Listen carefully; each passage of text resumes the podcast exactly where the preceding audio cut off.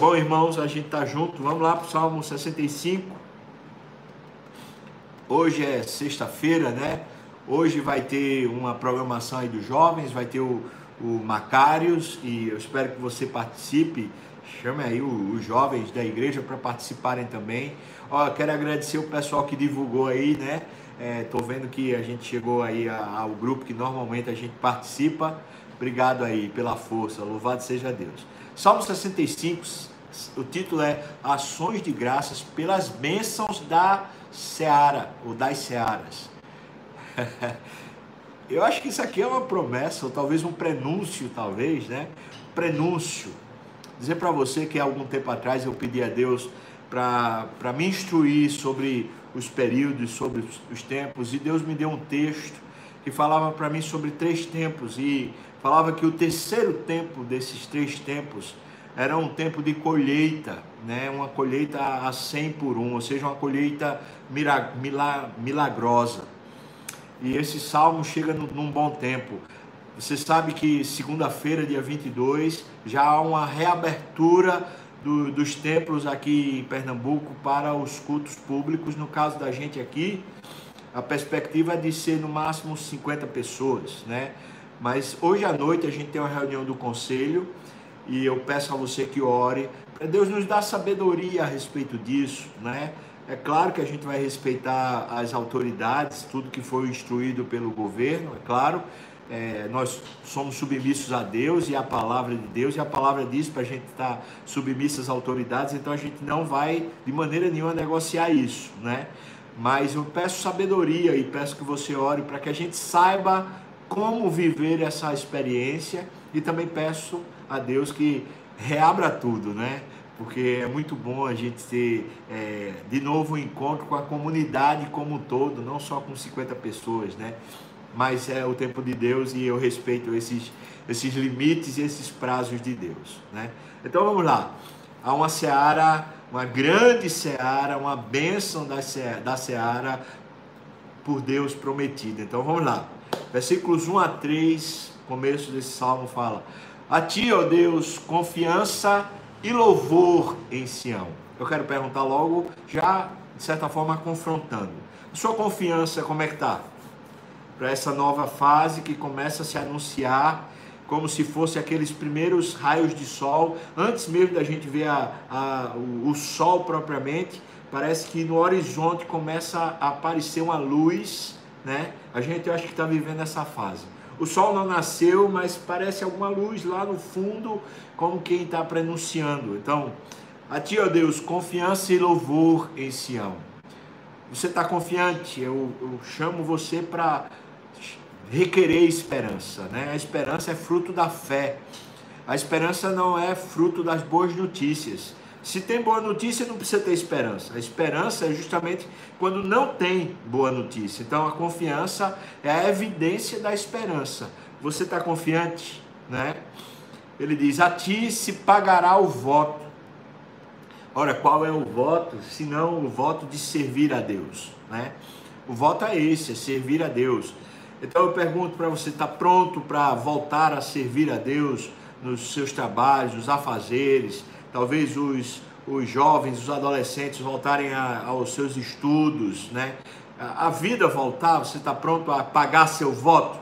Versículo 2 diz: Ó, oh, tu que escutas a oração, a ti virão todos os homens por causa das suas iniquidades. Olha a seara Olha a colheita que está para chegar a, a, acontecer. Gente que por causa das iniquidades, né, virão, virão ao Senhor.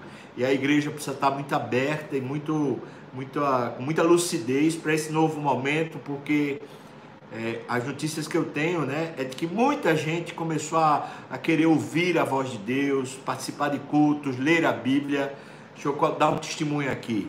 Segunda-feira passada, na hora que eu cheguei aqui para o culto da noite, né, eu fui pegar uma garrafa térmica que estava lá perto do templo para fazer um café para o pessoal do louvor. E na hora que eu estava chegando lá, tinha o presbítero André com uma família que, que o conhecia, uma família do exército, que é, o filho tinha começado a ler a Bíblia nesses dias e agora queria se entregar ao Senhor. E procuraram André por saber que André era crente, e André estava reunido com essa família para se render ao Senhor. Então, louvado seja Deus, salvação acontecendo no meio dessa, dessa pandemia, não é? Então, a ti virão os homens por causa de suas iniquidades. Se prevalecerem as nossas transgressões, tu nulas perdoas. Aleluia. Vamos ter confiança, não é? Se, se de alguma maneira a gente entende que nesse período Deus quis nos humilhar, né? Deus quis nos corrigir, se Deus usou a pandemia para nos colocar de novo nos trilhos, então se houve, vou, vou colocar uma palavra forte, tá? Se houve castigo de Deus, então Ele nos perdoa, não é?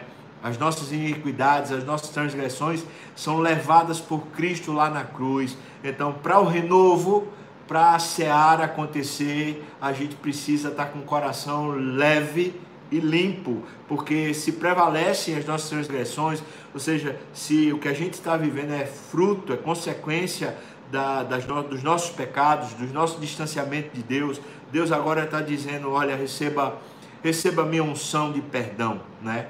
Versículo 4, ele fala do homem que está feliz. Eu estou feliz. Bem-aventurado aquele a quem escolhes e aproximas de ti. Dá vontade de chorar, não é? Deus fazer isso conosco. Que, que favor é esse? Que misericórdia é esse? É para a gente ser feliz demais mesmo. Deus escolheu a gente, irmãos. Deus nos escolheu para nos aproximar dele. Que coisa poderosa. Feliz é aquele que o Senhor escolhe para ser amigo, né? É isso. Para que assista nos seus atos. Essa é expressão muito comum no Velho Testamento para falar assim: aqueles que têm acesso, aqueles que conseguem ver, olhar nos olhos do Senhor, né? Nós ficaremos satisfeitos com a bondade de tua casa. É, a expressão também, essa ideia de casa, é estar na presença do Senhor. E eu acho que não poderia ser mais propício a gente falar sobre a casa, o templo do Senhor, né? O teu santo templo, do que nesse momento que a gente está em dias de a gente se aproximar de novo da casa do Senhor. Eu quero deixar aqui um recado para você. É, se prepare para voltar, né? Comece a vencer o seu medo do, do coronavírus, né, da pandemia. Irmão, você faz parte da família da fé. E os bem-aventurados são aqueles que assistem na, na casa do Senhor, né? A gente vai voltar ao templo do Senhor. Vença isso. Vença isso. Você que é do, dos mais idosos, do grupo de risco, você ainda não vai poder agora, tá? Mas é agora. Daqui a pouco, se Deus quiser, vai se abrir. E você, por favor, vença seu medo, né? Vença seu medo, porque Deus abençoa você também.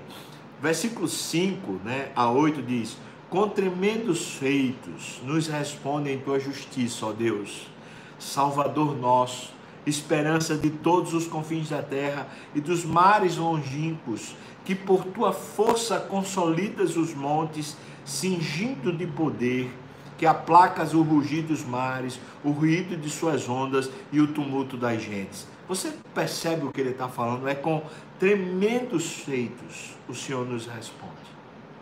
A justiça de Deus vai fazer na terra entrar no eixo de novo. Veja que ele começa a descrever vários, vários ambientes da terra onde existe o caos, né? Ele está falando, por exemplo, é, os confins da terra, esperança para os confins da terra. A ideia de confins da terra é justamente um lugar distante, desprovido. Ali há esperança.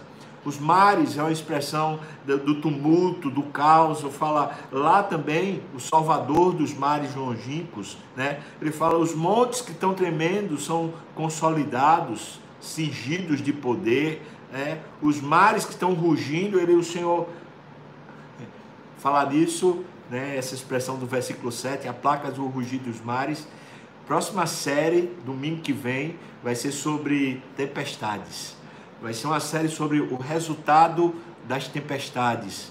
acho que a gente vai viver isso agora, né? Essa, essa colheita do Senhor. E diz: o ruído de suas ondas, o tumulto das gentes, o Senhor, com a sua justiça, ele faz essas coisas entrarem nos seus eixos. Louvado seja Deus, né? Os que habitam nos confins da terra temem os teus sinais, porque o Senhor está executando uma justiça. Os que vêm do Oriente e do Ocidente, tu os fazes resultar de júbilo. Isso aqui, irmãos, é fé, não é? A gente precisa ter no coração isso. Deus há de intervir restaurando a terra.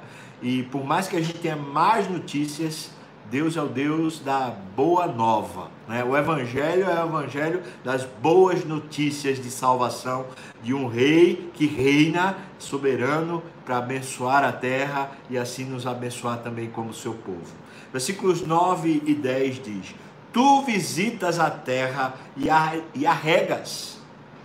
Ah, isso é um novo tempo, em vez de seca, em vez de peste, em vez de destruição, veja, Tu visitas a terra e a regas. Tu a enriqueces copiosamente.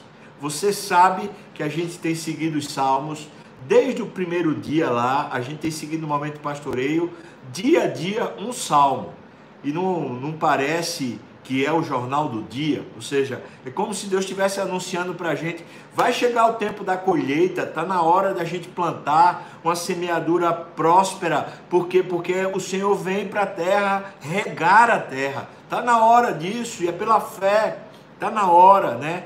Tu a enriqueces a terra copiosamente, os ribeiros de Deus são abundantes de água, Deus está renovando é, preparas o cereal, porque para isso a dispões. Dispões a terra a dar o cereal. Então prepare-se, no nome de Jesus. Né? Versículo 5 diz: regando-lhe os sucos. O que é isso, senão alguém que está plantando? Né? Começa a arar a terra e então aparecem os sulcos. Deus rega os sulcos, né? aplanando-lhes as leivas, ou seja, está fechando já com, com o grão lá. Tu a amoleces com chuviscos e lhe abençoas a produção. Aleluia! Aleluia! Deus anuncia para a gente isso. Irmãos, nós estamos lendo o Jornal Diário de Deus aqui, no momento pastoreio. E Deus está dizendo isso para mim e para você. Então se prepare, irmão. Está na hora da esperança, da confiança. Lembra? Primeiro versículo: confiança e louvor. Pois é. Então, versículo 11 a 13, finalizando, né, ele fala: Coroas o ano da tua bondade. Como é que você diria que, que tema, né, que slogan você colocaria para esse ano? eu diria que é o ano que eu jamais pensei, né? O ano que eu jamais programei. Esse ano a gente está vivendo uma intervenção divina, um ano da bondade de Deus. Olha, eu vou, vou continuar com o meu mote, viu? Eu falei no, no culto, estou falando aqui também. O mote é: não tenha medo. Eu quero fazer uma camisa, eu quero estampar esse negócio em todo lugar. Não tenha medo, não tenha medo. Está na hora de confiar no Senhor. Então, não tenha medo, não tenha medo. Coroas o ano da tua bondade. As tuas pegadas destilam fartura, destilam sobre as pastagens de onde? Do deserto. Falei, a gente conversou lá atrás falando uma série que a gente falou aqui sobre a saída do povo no deserto, é lugar de milagres. Está dizendo aqui, destilam sobre as pastagens do deserto. Deserto não é lugar de pastagem, como é que pode, né? Ele está dizendo isso, há um milagre acontecendo e de júbilo se revestem os outeiros. Louvado seja Deus. Versículo 13.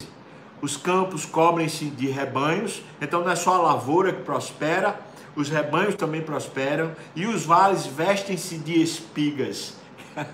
Ah, os grãos começam a produzir, os cereais começam a produzir, né?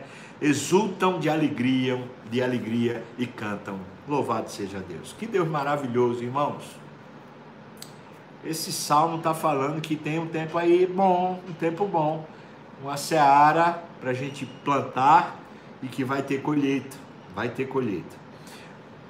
Eu tenho pedido a Deus para ter sabedoria e discernimento nesse momento, não é?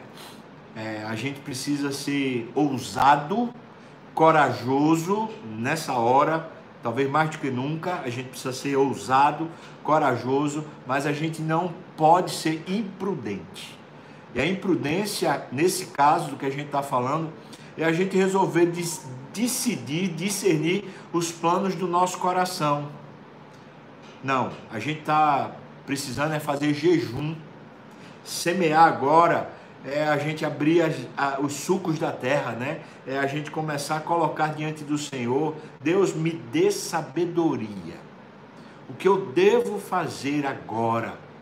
Quais são as ações práticas? Você tem um negócio, você está procurando um emprego, você tem algum problema na família, está tá na hora de plantar e precisa sabedoria. Qual é o discernimento, Deus, para a gente plantar agora? Porque a colheita vem e vem, vem boa, viu? Vem boa. Mas agora a estratégia, a maneira prática, a gente precisa se submeter com muita humildade a Deus, para Deus nos conduzir nesse momento de retorno. Esse é um momento de muita oportunidade. Né? Vou usar de novo aquela palavra do pastor Hernandes Dias Lopes. Né? Quando a gente está na crise, Deus nos põe num cruzamento. E a gente escolhe ou caminhar pela fé e assim a gente cresce, ou a gente resolve caminhar pelas circunstâncias e aí a gente se apequena. Né? Se a gente escolhe caminhar pela fé, Deus vai abrindo os horizontes, o nosso coração começa a, reverdecer e a gente começa a viver um tempo de prosperidade. Não sei a que nível essa prosperidade material vai nos encher, mas uma coisa é certa: uma prosperidade na alma, como ele falou aqui, né? Os que, os que estão na, na bondade no templo do Senhor diz: ficaremos satisfeitos. Essa, essa é a maior prosperidade, é você e eu ficarmos satisfeitos. Deus é bom, irmão.